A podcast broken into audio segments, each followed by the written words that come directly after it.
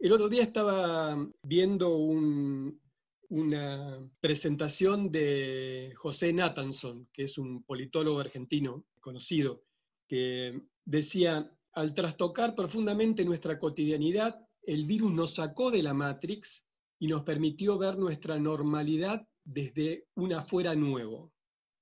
Y también decía, las certezas y los dogmas caen con más rapidez con las que se cuentan los muertos infectados. Deleuze no cree en la rapidez de la caída de estos dogmas o de estas certezas.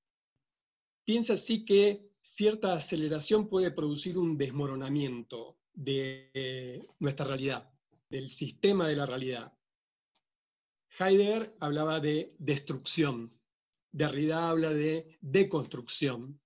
Y hay una serie nueva que salió en HBO que se llama Undoing, que significa, en un sentido, deshacer.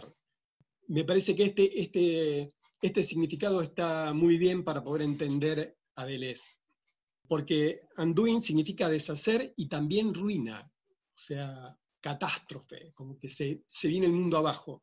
De, hecho, de, de esto trata esa serie y la novela de la que fue tomada. Aunque en la serie se trata de una cuestión psicológica, o sea, cómo una persona puede afrontar la caída de su mundo personal.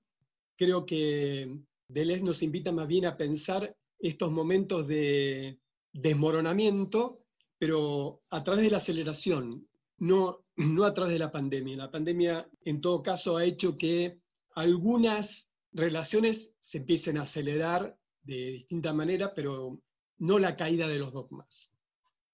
Más bien de esto de la caída del, mundo, de que el mundo se viene abajo, que ya no tiene fundamento, esta advertencia de Nietzsche que Dios ha muerto y que ya no podemos contar con ese fundamento último, todavía tenemos que asumirla. Y Deleuze está por ese camino. ¿Cómo, ¿Cómo se asume esta falta de fundamento del mundo? No hay un fundamento natural, no hay un fundamento trascendente.